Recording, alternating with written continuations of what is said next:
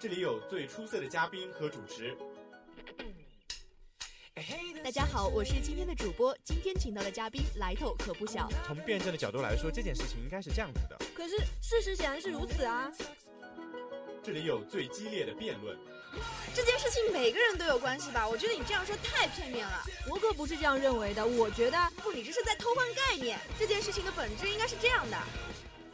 这里有最热的时事话题。中新网又爆出新闻了，微博上都转疯了。哎，你有关注吗？搜罗最热最争议的话题，碰撞最激烈的讨论火花，谈你所想，谈你所思，这里就是校园三人谈。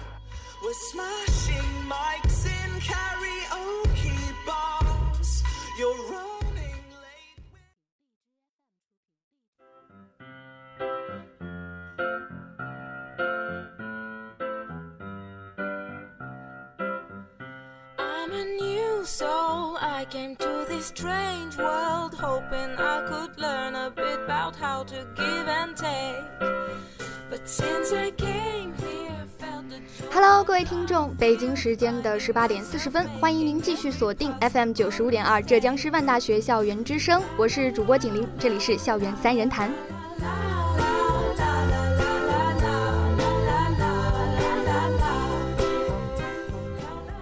提到文学两个字啊，许多人的脑海里往往会首先跳出一些著名作家的名字吧。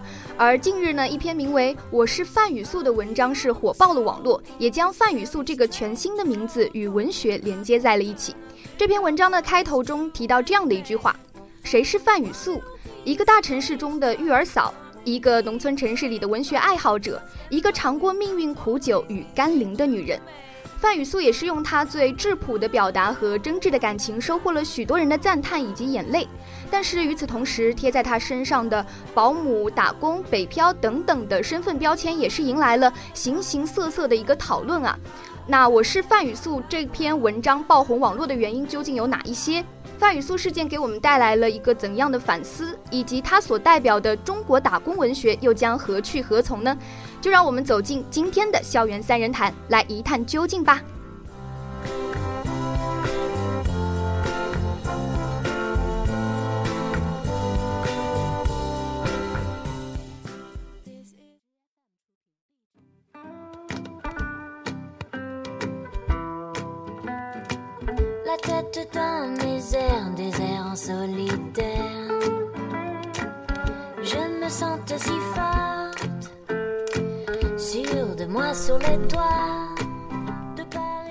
那在我们今天节目的开始之前呢，还是要首先有请我身边的两位嘉宾来介绍一下自己吧。首先，我们先邀请我们的女嘉宾来介绍一下。Hello，大家好，我是来自教师教育学院小学教育一五三班的朱悠然，很高兴来到三人谈。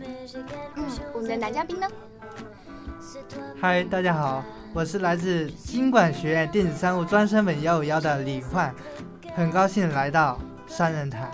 嗯，那当然，首先还是非常感谢我们的李焕和悠然做客我们的校园三人谈啊，也是希望接下来的三十分钟里呢，我们可以有一场非常愉快的一个探讨吧。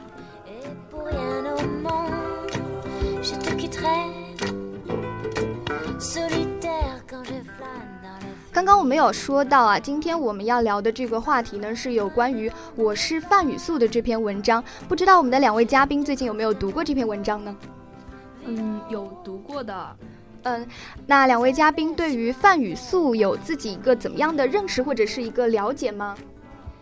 哦，范雨素这个人啊，她是一个女性，她是一九七三年出生的。是湖北襄阳襄州那边的人，嗯啊，学历吧不高，在北京做育儿嫂。那我们的女嘉宾对她有一个什么认识了解吗？嗯，范雨素她出生于农村，她其实身边的这些大家都是农民，其实就是处在一个社会的底层，但是她就是不想自己一直在。在出生在农村，他就是把村里所有的文学作品都搜集过来自己看，越看越想，就想到大城市里发展，于是他北上到北京去做一名育儿嫂。嗯，那好的，呃，也是听得出来啊，两位其实对这篇文章都是有一个呃自己比较充分的阅读的。那其实很多人都是对于这篇文章给出了比较好的一个评价。嗯，不知道在两位看来啊，这篇文章当中有哪些地方是呃比较能够打动你们两位的呢？嗯。范雨素的话，他这篇《我是范雨素》这篇文章，他笔调非常的平静，却让人有很强的代入感。有人说他在范雨素身上看到了自己，看到了自己的过去与现在，也看到了自己的外在与内心。嗯，那我们的男嘉宾有什么看法吗？啊，第一次看这篇文章的时候，我觉得里面的配图啊。是很形象生动的，它充分的表达出了我们那个农村是艰苦生活的一个状况，给人视觉上很大的一个冲击。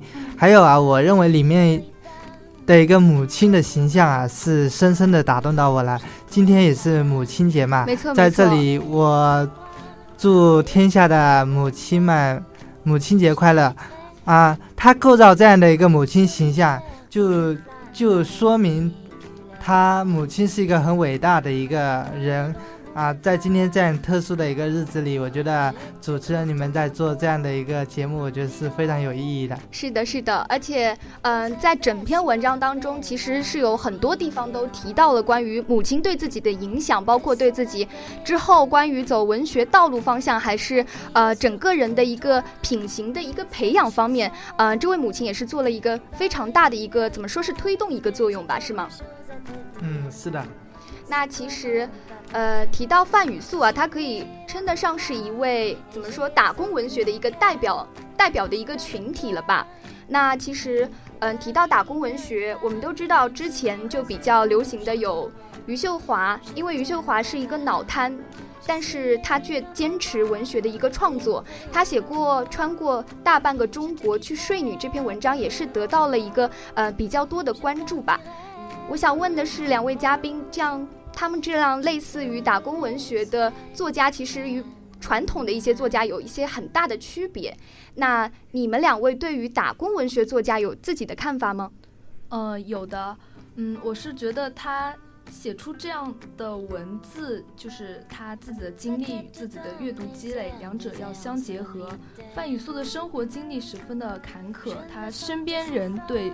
身边人的生活现状与发展也都十分的不容易，像他的大哥哥、小哥哥，其实现在现状都不是非常的乐观。没错，但是范雨素对生活仍抱有一定的幻想，他的心态还是比较乐观的。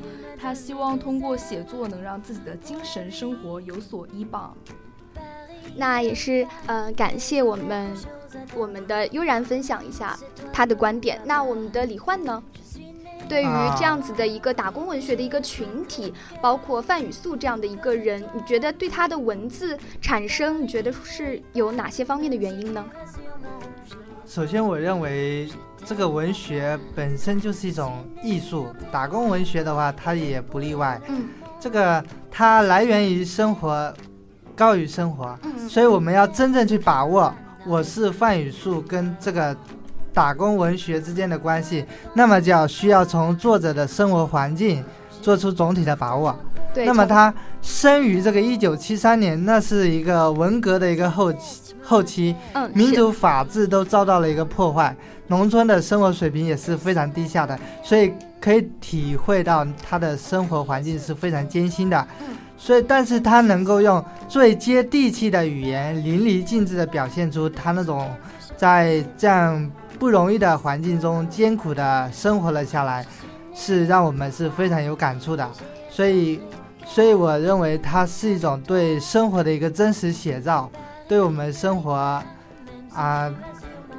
一个真实的比一个反应是吧？对对对，是。对，我觉得李焕也说的非常好啊，从他的一个个人的成长经历的一个特殊性来分析了一下文字产生的一些原因。那其实我们都知道，打工文学，打工文学大部分都是由打工者，嗯，自己对一种的文学创作吧，可以说是。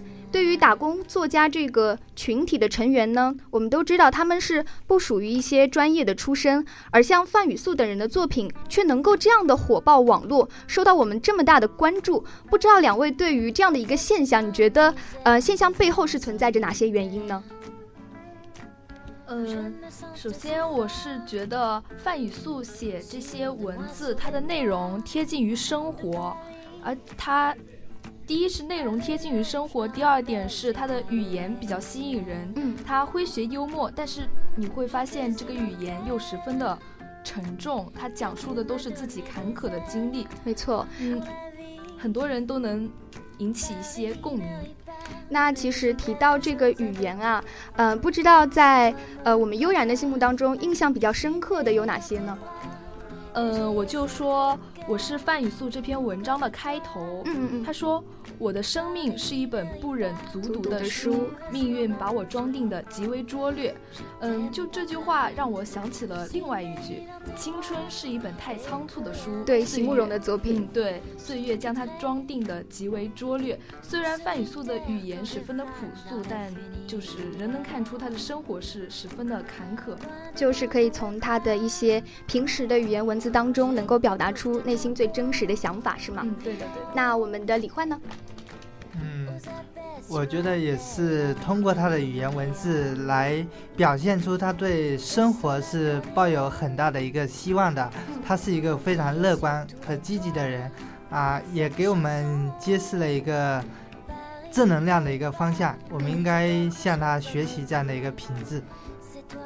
那其实，呃，我们刚刚也是讲到嘛，对于这个文学打工文学创作的一个产生，究竟有哪些原因？刚刚从呃悠然的表达当中，我们是听出来是一个呃个人成长经历的一个分析。不知道大家觉得，呃，通过我们看它的内容的一些手法，或者是表现，或者是又可以从社会的一个角度上分析一下这本作品产生的一些原因吧。我觉得从社会上就是可以表现出这个作者他本身对知识的那种渴求是非常强的。他通过不断学习写出这么一个能够红的一时的一个作品也是不容易的。他向广大的务工子弟传递了一个信息，那就是学无止境。还有通过他从小漂泊的一个生涯，也反映出了他有丰富的社会阅历。这向我们传递了一个“读万卷书，行万里路”的一个真理。嗯，没错。我们的悠然觉得呢？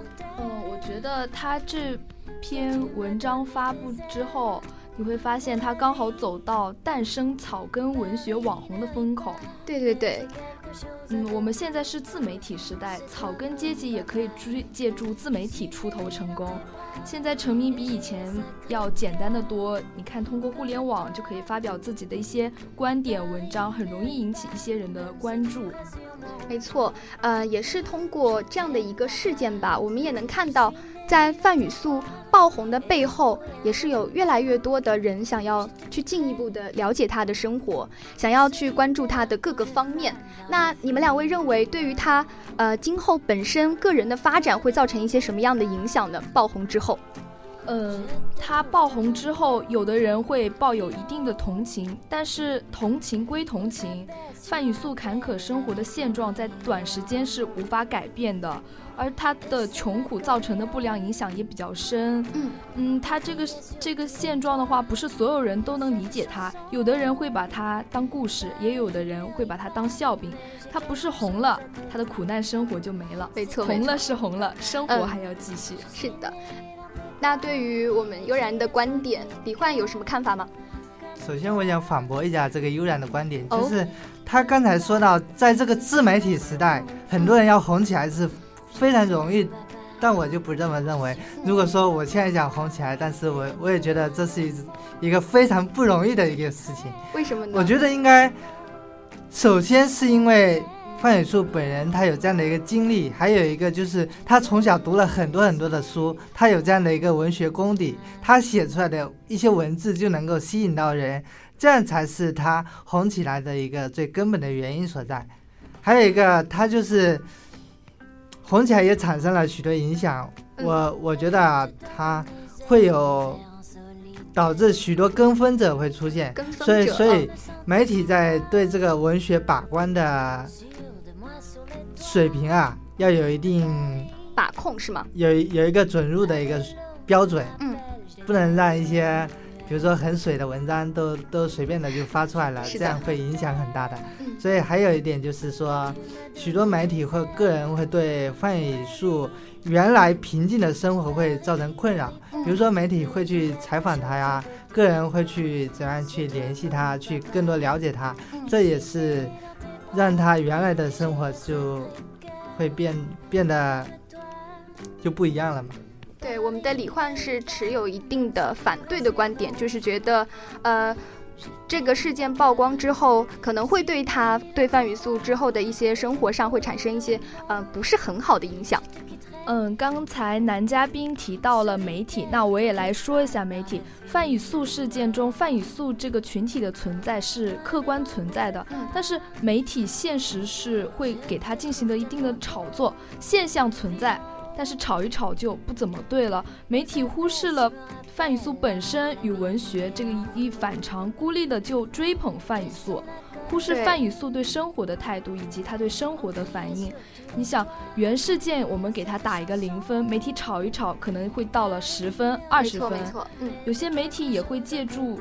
这范雨素红的这一点会有一定的商业契机，嗯，那他就会就是不管范雨素现在文笔好不好，未来能不能靠文字吃饭，这都不重要，他只要是红，我就能借助他这个商业契机，我就能就能赚一定的钱。但就是范雨素他要是不再具有话题性，媒体或许就。不再关注他了，没错。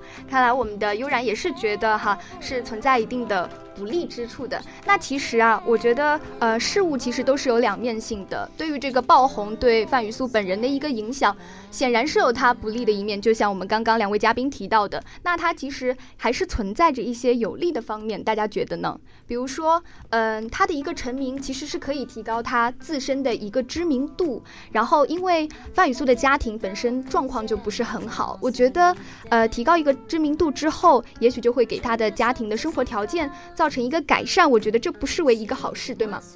呃，也可以从另外一个方面讲，出名也可以是促进他发展的动力，激励他读更多的书，提升文学素养。毕竟他现在只是自己去读一些书，发表一些自己的见解，他或许吸收了更多的，嗯，文学知识之后会有。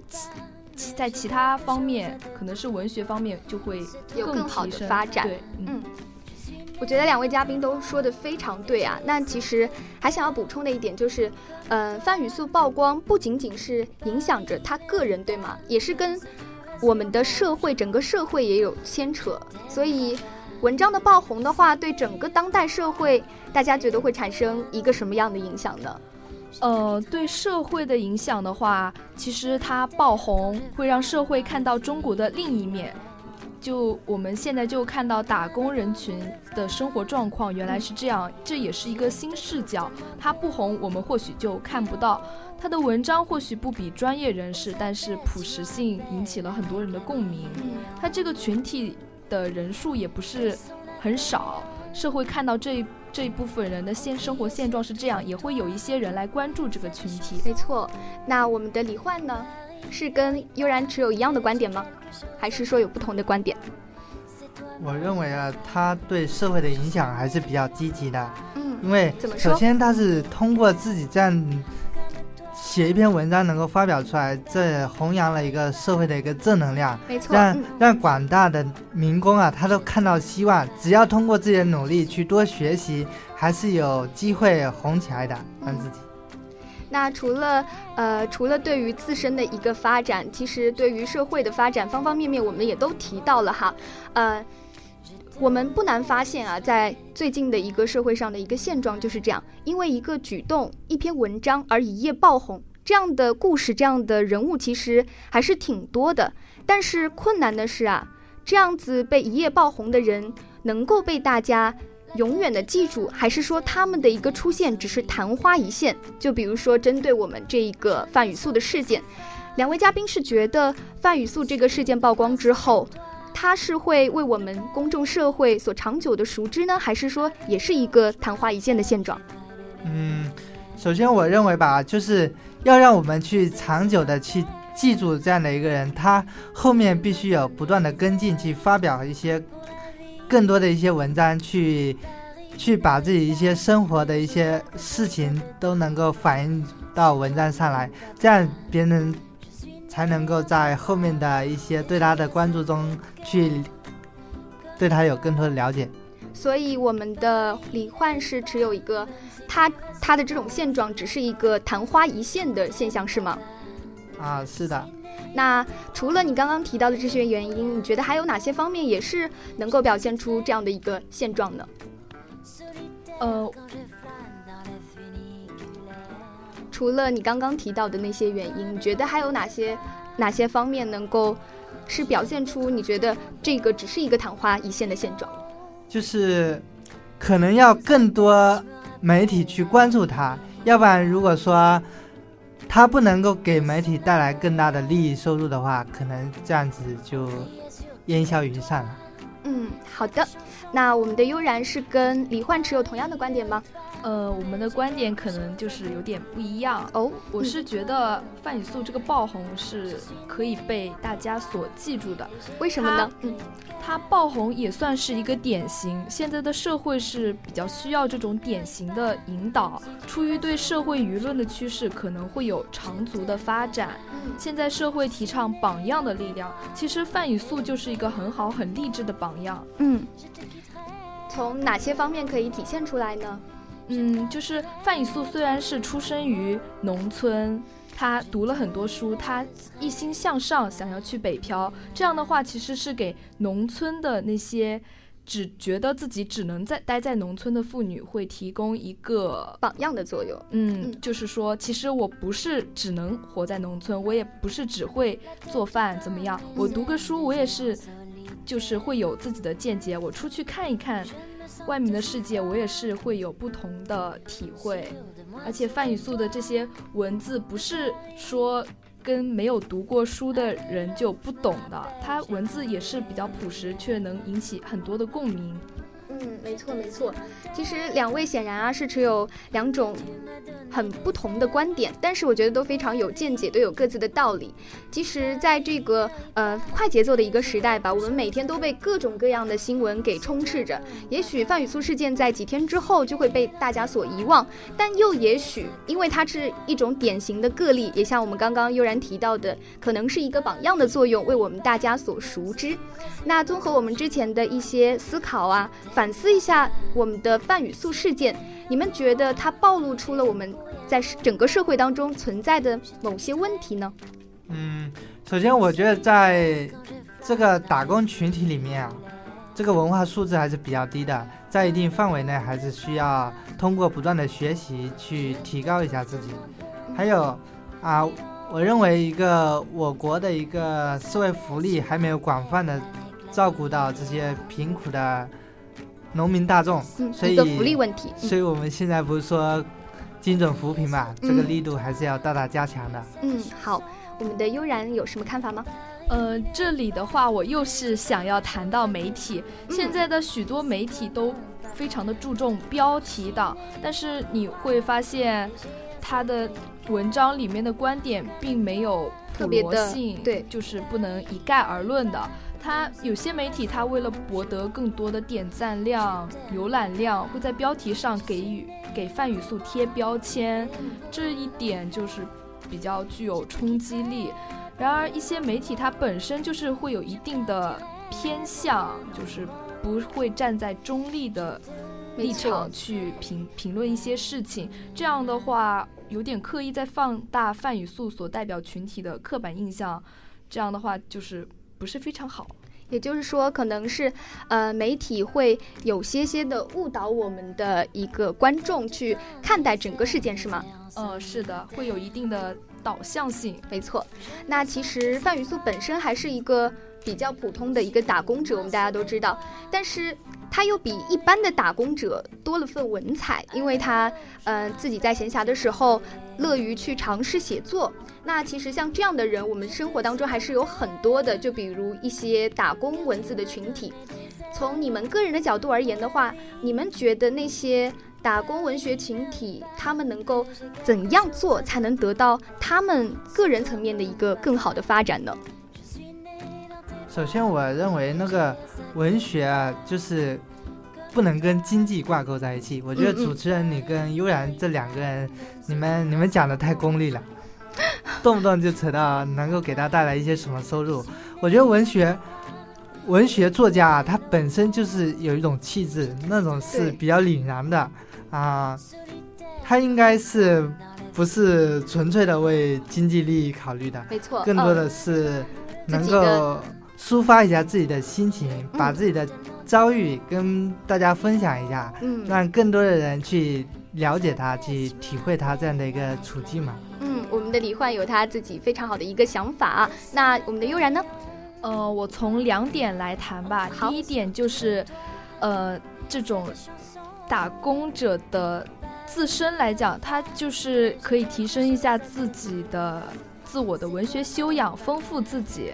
这样是从自己本身讲。那第二点，同时你不能忘了，就是你要有一颗平常心。对，你要不骄不躁，不能说你爆红了一次，你就觉得我接下来可能都会红，就会有一些什么什么影响。你要保持一颗平常心，因为生活人会归于平静，你要按部就班做自己该做的事情，看清自己。嗯，我觉得悠然也说的非常好，从呃个人的一个层面讲述了一下呃对待打工群体如何发展的观点。那其实呃没有人会忽视我们这个范语素冷静甚至是略带幽默文字背后的一些残酷的现实，也可以想象啊那些经历所带来的考验。我想范雨素的故事所带给我们的阅读的体验，就好像是网友对于《武林外传》里面一句非常经典的台词是这样说的。没有你想象的那么复杂，也没有你想象的那么简单，对吗？嗯，是的。那最后也是希望，呃，范雨素所代表的打工文学可以走向一个更好的未来。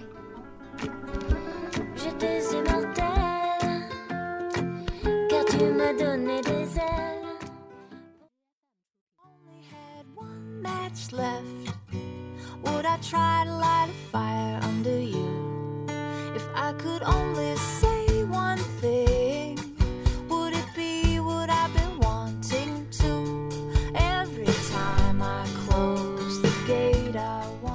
好的，随着 BGM 的切换呢，我们本期的校园三人谈也是接近到了尾声，非常开心啊，能够邀请到我身边的两位嘉宾，然后我们刚才也是呃经历了一场非常愉快的一个探讨吧。那在节目的最后，还是希望我们两位嘉宾跟大家道个别吧。嗯，很高兴今天能来到三人谈，谈谈自己的看法。我们的男嘉宾，嗯，最后送大家一句话吧，就是世界上唯一不变的是变，那我们要通过具体的行动去改变自己，这才是我们这次参加活动的一个重要意义。好的，非常有一句哲学思辨性的呃那个结束语啊。那好的，伴随着这个悠扬的音乐呢，我们本期的校园三人谈到这里就要跟大家说再见了。我是主播景林，我们下期再见吧。